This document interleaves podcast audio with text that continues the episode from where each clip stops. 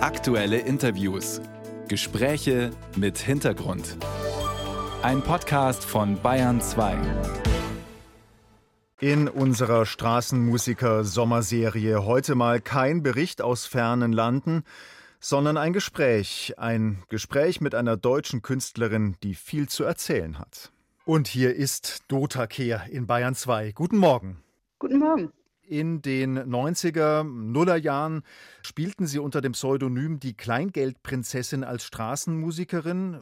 Wie kam es dazu? Wollten Sie sich einfach mal vor den Leuten äh, auf der Straße ausprobieren oder musste Geld in die Kasse oder in den Gitarrenkoffer? Ja, genau das vor allem. Also wenn man Lieder geschrieben hat, ist es ja wichtig, die Leuten vorzuspielen, um zu wissen, ob die was taugen und wie Leute reagieren und auch um selber ein Verhältnis zu diesen Liedern zu haben. Und es ist ja nicht automatisch ein Publikum da, wenn man Lieder geschrieben hat.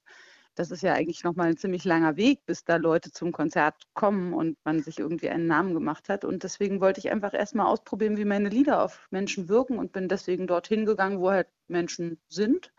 Halt viel so vor Straßencafés. Da reicht dann ein Repertoire von so drei Liedern. Das ist dann genug. Und äh, ja, mehr Lieder hatte ich zu dem Zeitpunkt auch noch gar nicht. Das war so mein erster Test. Was haben Sie da so erlebt äh, auf den Straßen, auf den Plätzen oder vor den Cafés als Straßenmusikerin? Also gab es da besondere Momente, an die Sie sich erinnern oder auch Tage, an denen Sie auch mal wirklich frustriert waren? Hm, ich habe das selten alleine gemacht, meistens mit einer Freundin oder zwei anderen Freunden zusammen.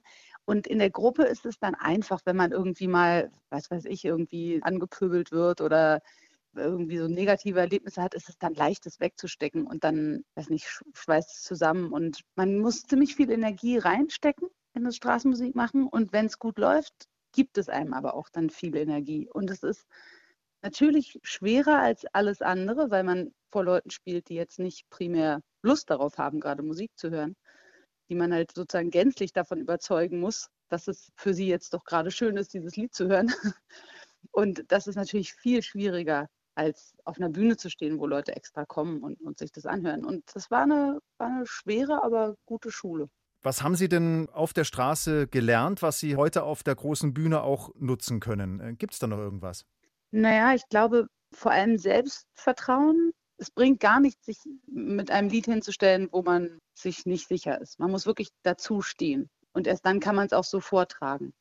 Und dann habe ich natürlich auf der Straße auch laut singen gelernt. Ich habe vorher auch immer schon gerne gesungen. Ich singe aber sehr gerne dynamisch. Ich singe auch gerne leise Lieder und deswegen vermisse ich es auch nicht, auf der Straße zu spielen, weil das ist eben nur mit Mikrofon und entsprechender Verstärkung dann möglich. Auf der Straße hat man so viele Hintergrundgeräusche, gegen die man ankommen muss, dass man nur laut oder sehr laut das sind die beiden Dynamikstufen, die auf der Straße möglich sind. Und äh, lieber erstmal nur zwei, drei Lieder mitnehmen, aber die wirklich gut drauf haben. Ihre Texte sind ja immer sehr persönlich, äh, immer aber auch mit Haltung und, und auch politisch bisweilen.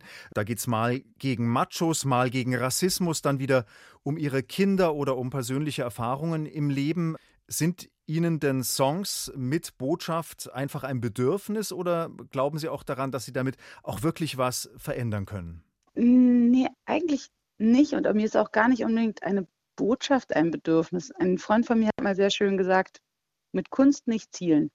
Wenn man getroffen hat, wird man es schon merken. Und auch, ja, auch jetzt zum Beispiel politische Themen, über die ich singe, ich nehme mir das jetzt gar nicht groß vor, über bestimmte Themen zu singen, sondern weil sie für mich relevant sind, weil sie mich beschäftigen, weil ich darüber viel nachdenke, findet das eben auch den Weg in meine Texte. Gerade haben Sie ein neues Album veröffentlicht. Sie sind sehr produktiv, fast jedes Jahr, glaube ich, ein Album. Was treibt Sie da an? Ich liebe das einfach. Ich singe sehr, sehr gerne. Ich spiele gerne mit meiner Band. Ich schreibe auch gerne.